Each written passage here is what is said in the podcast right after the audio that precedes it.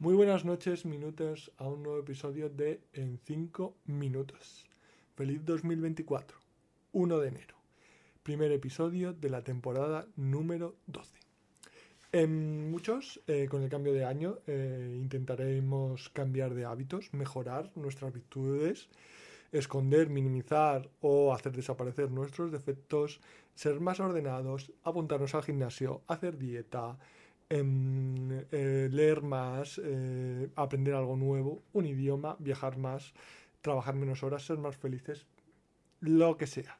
En todo caso, este podcast, duodécima temporada, primer episodio, seguirá siendo el mismo formato aburrido de siempre. Decepcionando lo mismo de siempre o no decepcionando lo mismo de siempre.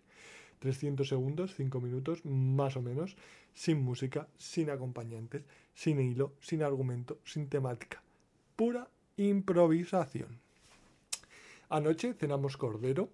Eh, la verdad que no me excedí y, lo agradezco porque normalmente luego se suelen pasar unos días eh, bastante duros del estómago, eh, engordas, te sientes hinchado, eh, estás ahito de tanta comida, no te apetece nada pues, pues la verdad he logrado evitar los excesos, eh, moderación en todo, eh, muy rico el cordero, pero moderación, eh, pues de poco turrón, el suficiente, ningún polvorón, es verdad, tengo que mirar, un, hombre, un polvorón de canela no está mal, pero bueno, en todo caso me he sentido con ganas de eh, ventilar la casa, limpiar, tirar algunas cosillas, bueno, algunas cosillas, tres o cuatro bolsas de basura, la mayoría de ellos cartón, tengo acumular caja y eh, una lista de nuevos propósitos que intentaré ir acomodando a lo largo del año.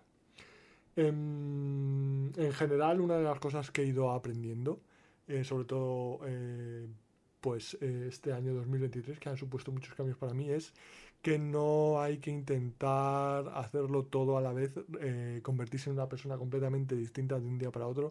A mí no me ha funcionado nunca. Eh, solo me funcionan los cambios graduales, poco a poco, eh, quizá uno al mes. Em, dicen que para forjar un hábito hacen falta más de 20 días, me lo creo, por lo menos yo necesito meses para ir forjando los hábitos y no puedo incluir más de uno o dos a la vez. En ese sentido hay un libro del mago Moore que, que, está relativamente bien al, respecto. Pero vamos, creo que hay muchísimos libros de autoayuda sobre esto que es algo popular, eh, Vox Populi, y no creo que os esté mmm, descubriendo nada nuevo cuando os digo que, lo mejor es poco a poco y que no intentemos eh, tomar un bocado más grande de lo que permite nuestra boca. Vayamos a un día por día. Once a time. No sé si se decía así, nada, no me acuerdo. Pero bueno. Eh, en todo caso, eh, pues sí, espero que en enero siga desarrollándose los cambios favorables que, que, he venido experimentando, sobre todo desde la segunda mitad del 2023. Que se reorganice, se estabilice un poco mi situación laboral que ahora más o menos, bueno, pues eh, como estoy a media jornada en una universidad no es la ideal, pero bueno, que después de tantos años eh, viajando por el mundo y trabajando más de 12 horas al día, pues, pues se agradece este pequeño impasse, como ya he dicho más de una vez. En fin, ya de las navidades queda únicamente el Día de Reyes.